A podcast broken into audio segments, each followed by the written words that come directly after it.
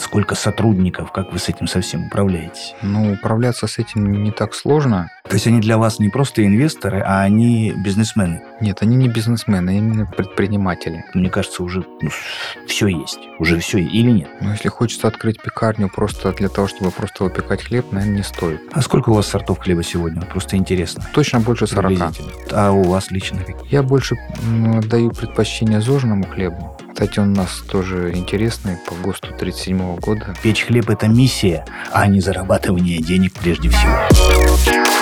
Мой бизнес – истории донских предпринимателей. Так называется большой совместный проект журнала «Нация», Ростовского регионального агентства поддержки предпринимательства и центра «Мой бизнес». Герой этого выпуска – основатель и владелец сети пекарен «Гриднев хлеб» Алексей Гриднев.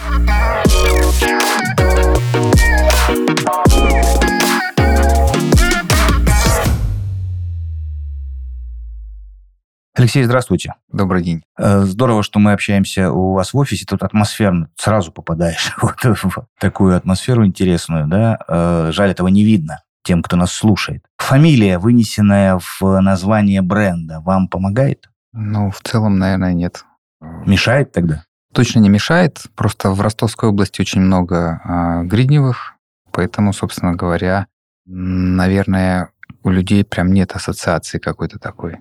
А вы интересовались да, этим вопросом? То есть вы набирали Гриднев, кто, кто такой, и вываливается в интернете там 100 Гридневых, ну, условно. Нет, я этим не занимался. Просто в процессе э, проживания и ведения бизнеса я просто стал узнавать, что в области в основном там Зверево, там вот, э, вот эта э, сторона нашей области, вот там очень много гридневых. Не родственники ваши? К сожалению, наверное, нет. А, а может, к счастью.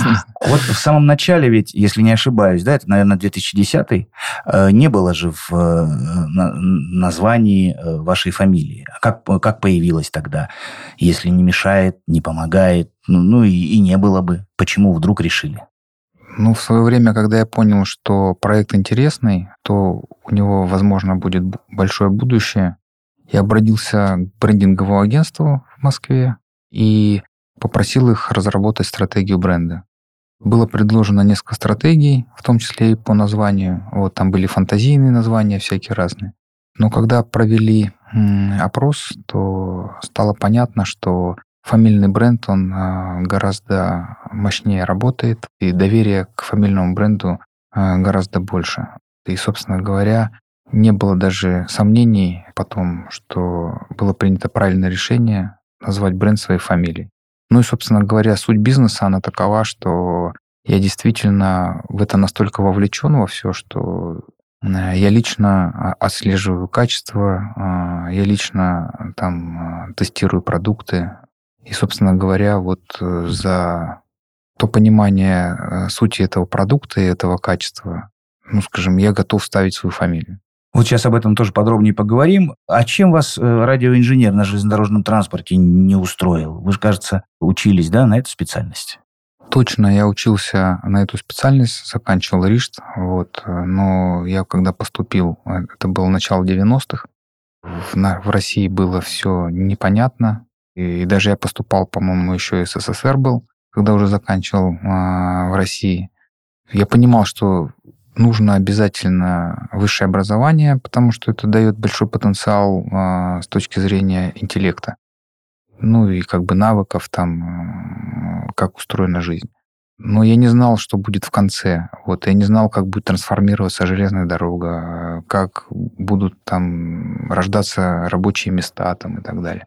И оказалось, что когда я закончил уже, в общем-то, востребованности таких инженеров на железнодорожном транспорте их было не очень много. Поэтому ну, даже не делал попыток попробовать поработать. Сейчас-то железнодорожный транспорт ого-го, они монополисты, да? И, наверное, вы бы добились там успехов каких-то. Или бизнес это всегда лучше наемничество, по-вашему? Как вы это сами чувствуете? Слушайте, я не знаю, как могла бы повернуться судьба. По большому счету, на железной дороге настолько оно крупное э, сейчас э, предприятие, что там, наверное, принципы управления ну, ближе к государственным, на, на уровне страны. И там, наверное, нет никакого творчества. И там больше исполнительства, Я не из тех ребят, которые там в этой бы профессии давали бы, наверное, много каких-то ноу-хау, что-то каких-то придумок там. А, я понимаю, что в этой области я бы, наверное, мало пользы принес. А, а здесь, э, когда предпринимательство, ты настолько свободен в выборе, вот, и настолько можешь не оглядываться на чужие мнения, и поэтому здесь вот раскрылся как раз-таки мой творческий потенциал. А почему хлеб? Давайте вот с этого тоже начнем. Ведь, наверное, пути могли быть разные. Ну, хлеб это... Э, эта идея родилась не в самом, на самой заре, а когда я начал заниматься предпринимательством, потому что я предпринимательством занимался где-то, наверное, с 93 -го года и построил несколько, считаю, успешных бизнесов. Но где-то в районе 2010 года там Россия достигла того уровня а, жизни, когда ну, там люди стали задумываться о продуктах, что они едят.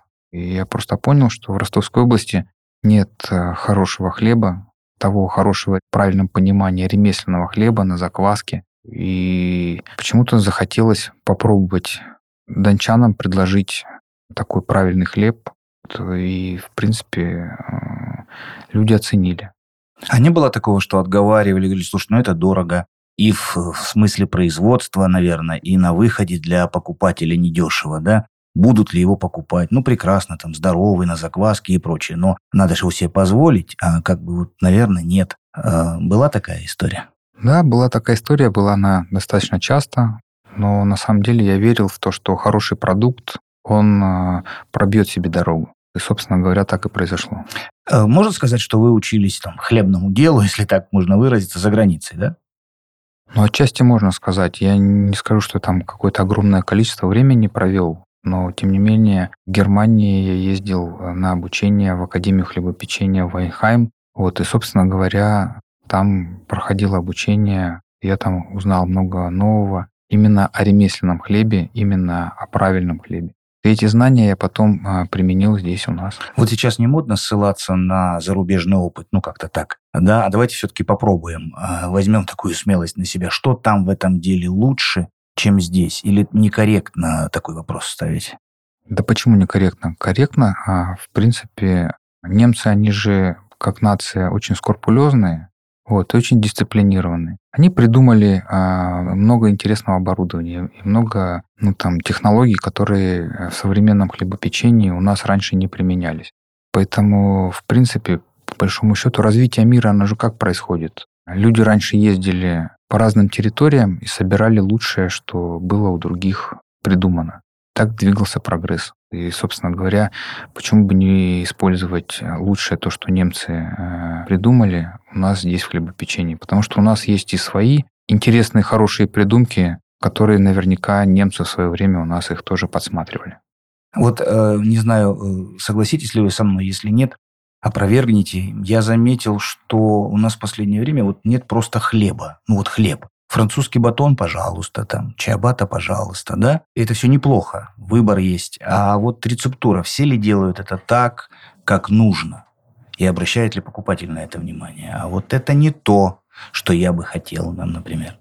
Безусловно. А, но на самом деле рецептура а, здесь не совсем ключевой момент, потому что вариативность рецептуры, она не такая уж и большая. То есть а, достаточно Большой момент э, здесь присутствует это технология. Ну, то есть можно взять э, одни и те же ингредиенты и приготовить разные продукты, если их э, по-разному готовить.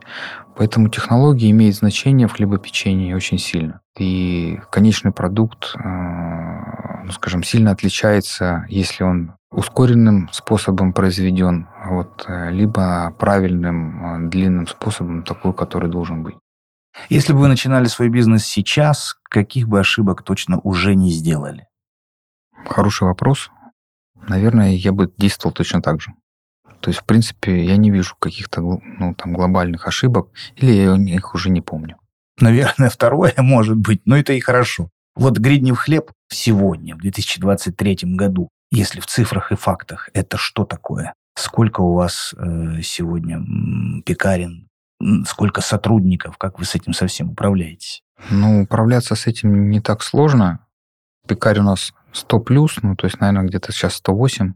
Вот с учетом того, что сегодня еще одна открылась в Азове. Но управлять этим, ну, не знаю, в основном надо просто произвести хороший, правильный, качественный продукт, а дальше там много чем управляют франшизеры, потому что у нас э, много франшизеров, это наши партнеры, которые ну, владеют этими точками э, реализации, которые называются кафе-пекарни. И, собственно говоря, такая модель управления, а, она, скажем, достаточно несложная. Потому что если бы мы управляли всем этим сами, да, вот тут были бы проблемы, наверное, и были бы сложности. Но франшизеры — это ж активные предприниматели, вот, которые ну, достаточно качественно и вовлеченно этим всем занимаются.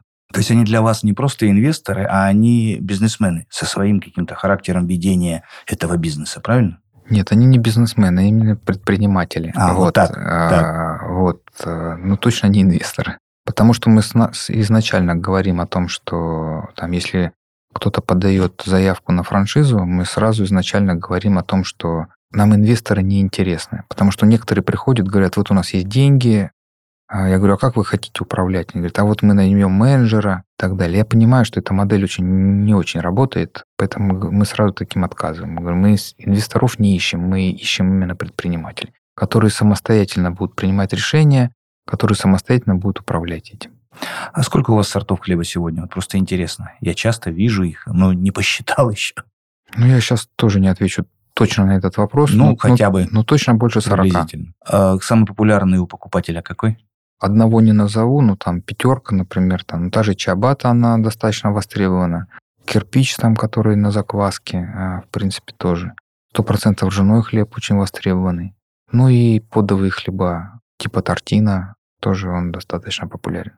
Но это то, что покупают. А у вас лично какие предпочтения есть? Я больше ну, даю предпочтение зожному хлебу. Может быть, он не самый вкусный по, ну, по своим вкусовым качествам. Это, опять же, 100% ржаной. Мне очень нравится. Потому что он славянам э, вообще подходит очень хорошо по генетике. В нем не очень большое количество глютена. Ну и, в принципе, он интересный, вкусный хлеб. Потом еще мне нравится хлеб из порощенного зерна, ну, то есть который у нас без муки. Но он супер полезный. Еще нравится гречневый хлеб, который производится из порощенной зеленой гречки, потому что он тоже зожный. Ну, в принципе, если хочется что-нибудь вкусненького, то это, наверное, Бородинский. Кстати, он у нас тоже интересный, по ГОСТу 37 года выпускается, когда еще не было дрожжей, то есть он а, выпускался чисто на закваске. Мы этот ГОСТ подняли, и вот по нему и создали этот продукт. еще мне нравится, в принципе, э, вот тортин, да, это хороший французский хлеб, очень выброженный, ну, интересный, как бы настоящий подовый ремесленный хлеб. У меня есть приятель, он же коллега, когда мы проходим по э, Красноармейской, ближе к Ворошиловскому, есть там у вас пекарня, проходим мимо, иногда мы останавливаемся, там кофе выпить, он все говорит, а если не останавливаемся, он говорит, подожди, забегу в Гриднев, кстати, правильно называет, никакого Гриднева, Гриднев говорит, вот, и возьму чиабату, э, э, очень мне нравится, и она еще и уцененная там у них вечером, говорит, я возьму. И несколько раз я видел, как он выходил с таким разочарованным выражением лица, говорит, уже нету. Вот, вот эта история э, с уцененным э, хлебом, она работает, вот она популярна. Я вот по нему просто сужу, не знаю, как другие, он очень расстраивается, говорит, ты представляешь, уже все, уже все скупили, все. На самом деле это позволяет э, не утилизировать продукт, ну и плюс позволяет э, людям, у которым кусаются цены, э, приобретать. Там, пенсионеры могут себе позволить, потому что там у нас скидка идет 50%. Но при этом качество ну, не хуже. Вот я об этом хотел спросить, потому что обычно да, считается, что если уценили, значит, э, сегодня вечером собирались выбросить. Вот, ну, тут просто буквально. А на самом деле, наверное, нет, качество точно не хуже, да? Ну, может быть, не выбросить, может быть, отправить на переработку, потому что мы там ну, делаем из него и сухари делаем из этого хлеба, и делаем сухари для панировочные. Но, но тем не менее, в принципе, для малоимущих или, или же ну, там, ценителей нашего хлеба, ну, кто не может себе позволить за полную цену, это хороший выбор. Да, или хороший это вариант. Здорово, да. А как у вас, Алексей, работа с торговыми сетями складывается? Здесь трудности какие есть, если есть? Ну, не всегда просто складывается. Торговые сети, они очень э, требовательные. В большей степени у них, конечно, требовательность по цене. по качеству они тоже требовательны, но по цене для них это критично. Ну, договариваемся, а, объясняем, то есть что-то получается, что-то не получается, но в целом мы со всеми федеральными сетями работаем. А кто печет ваш хлеб, женщины или мужчины? Или и так, и так? Кто больше? Ну, про хлеб это сто процентов э, в основном там это мужчины, потому что труд тяжелый, скажем, там кроме выносливости нужно еще и физический труд, поэтому там женщинам тяжело. А где пироги, пирожки и слойка, там достаточно много женщин, там наоборот мужчин мало. Дайте несколько советов людям, которые э, вдруг Э, сегодня захотят э, открыть пекарню. И вообще, сейчас это э, нужно делать или нет? Ну, я это имею в виду с точки зрения той же конкуренции, например. Наверное, есть будут всегда хотеть что-то такое. Но вот, мне кажется, уже ну, все есть. Уже все. Или нет? Или ошибаюсь? Ну, если хочется открыть пекарню просто для того, чтобы просто выпекать хлеб, наверное, не стоит. Если обычный хлеб, я имею в виду. Вот если выпекать какой-то особенный хлеб, ну, наверное, можно было бы подумать, потому что на самом деле, ну, сейчас уже, ну, рынок действительно перенасыщен, и если а, ничем не удивить покупателя, то, собственно говоря, ну, вряд ли будет востребован такой хлеб. А к критике, критике как относитесь, если она вообще существует? То есть вот вы, я задал вопрос про ошибки, думаю, ну сейчас скажете, ну вот топ моих ошибок, вот такой, такой в начале, там шишки набил. Вы сказали, да нет, кажется, я ни в чем не ошибался. А вот критика есть? Есть, конечно, критика. Есть людям, которым э, иногда попадается, скажем, продукт, который их ожиданиям не соответствует. Мы либо объясняем, либо действительно есть повод нас покритиковать, потому что это же ремесленное производство. Мы не можем выпускать каждый день э, одинаковый хлеб, э, потому что ну, там, сегодня мука одна, завтра она немножко может быть другая. Сегодня погода одна, завтра другая. Даже на закваску погода действует. Влажность, температурный режим в цеху тоже имеет значение. Поэтому ремесленный хлеб, его невозможно каждый день выпекать один и тот же, чтобы он был одинаков. Потому что вот я уверен, что любая хозяйка, которая готовит борщ, она не сможет сделать два одинаковых борща. Абсолютно точно, да. То есть у нее сегодня один будет, а завтра другой. Вообще похожих не бывает, да.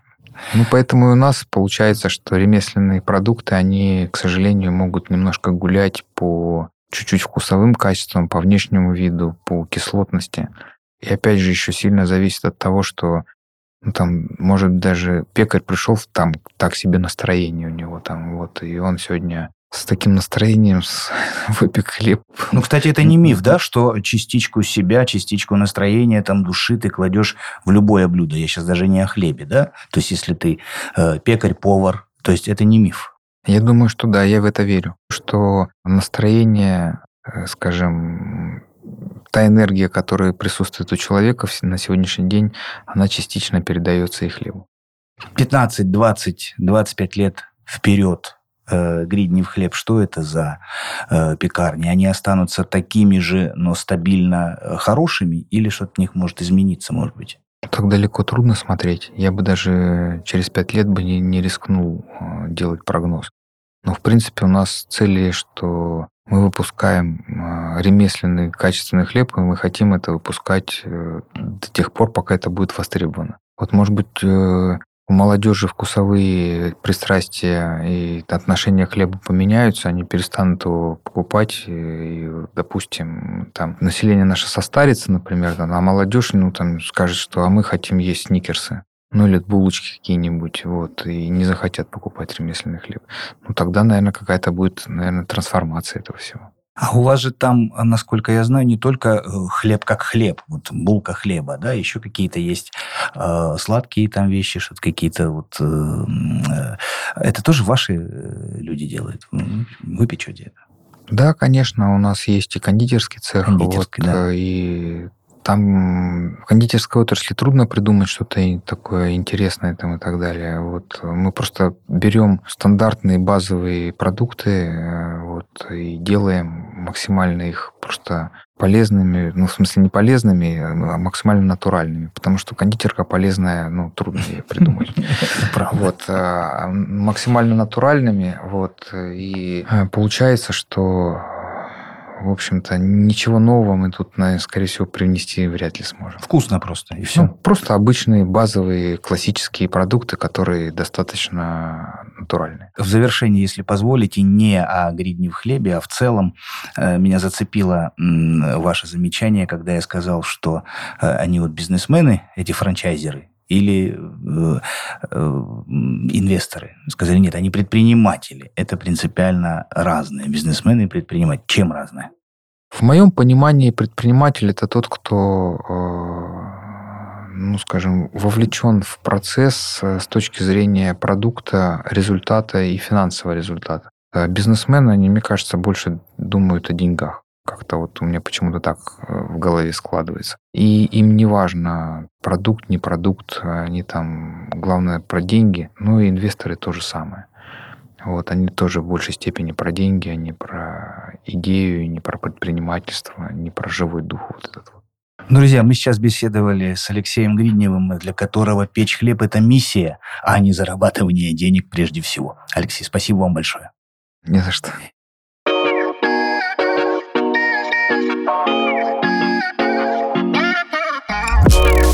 Героями проекта «Мой бизнес. Истории донских предпринимателей» станут 25 компаний, лидеров своих отраслей, которые хорошо известны и за пределами Ростовской области. Для массового читателя наш проект превратится, надеемся, в увлекательный сериал, а начинающие предприниматели смогут найти здесь идеи и советы для себя.